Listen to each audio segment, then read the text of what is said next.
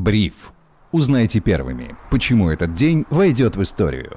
Друзья, всем привет! Это Бриф, коротко и по делу о том, что важно для вас. Меня зовут Сергей Чернов. Сегодня 21 февраля 2023 года. День насыщенный, пробежимся по главному. Индекс Мосбиржи сегодня отрастал во время послания президента Владимира Путина Федеральному собранию. О самом важном из этого выступления. Во-первых, Россия приостанавливает свое участие в договоре с США о стратегических наступательных вооружениях. Сразу после послания посол США была вызвана в Министерство иностранных дел России, где ей выразили протест из-за расширения вовлеченности США в боевые действия на стороне Киева. От Вашингтона требуют предпринять шаги, предполагающие вывод военных и техники, а также прекращение враждебной антироссийской активности. Также от Америки наши дипломаты требуют объяснений по поводу взрывов на газопроводах «Северный поток-1» и «Северный поток-2» и не мешать объективному расследованию для установления виновных. Кроме того, из важных заявлений Путина нужно отметить просьбу защитить вложения граждан в долгосрочные инвестиционные инструменты, в том числе от банкротства посредников, и стимулировать приток инвестиций в экономику от тех самых долгосрочных сбережений граждан, создав соответствующую систему. Отдельно Владимир Путин заявил о том, что система налогообложения должна быть целостной, без всяких изъятий, но творческий подход востребован. Необходимо также поддержать размещение акций на внутреннем фондовом рынке, включая налоговые льготы. Дополнительно Владимир Путин отметил, что бизнес должен действовать в российской юрисдикции, и это базовый принцип. Возможно, это намек на то, что редомицеляцию проводить лучше раньше и прямо сейчас, чем позже.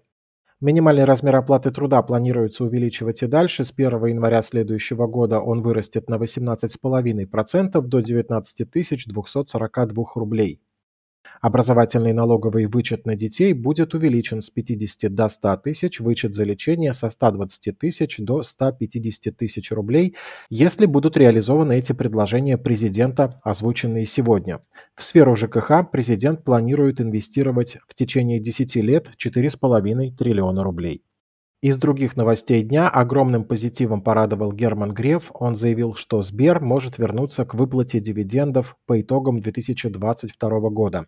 Это поддержало котировки акций компании. А коммерсант сегодня писал, что стоимость каршеринга может вырасти на 15-30%. Дело в том, что сектор хотят выделить в отдельную тарифную группу по ОСАГО. И это может привести к увеличению отчислений на страхование, что скажется на конечном потребителе.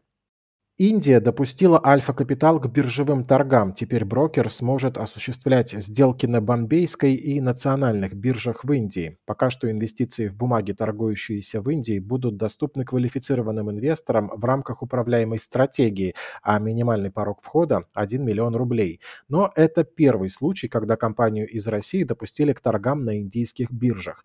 Первая ласточка.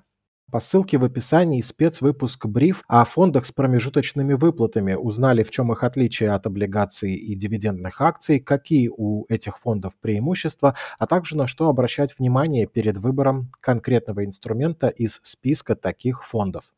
Таким было 21 февраля 2023 года. Меня зовут Сергей Чернов. Слушайте бриф на Яндекс Музыке, подписывайтесь на других платформах, ставьте лайки. Отличного настроения и до встречи.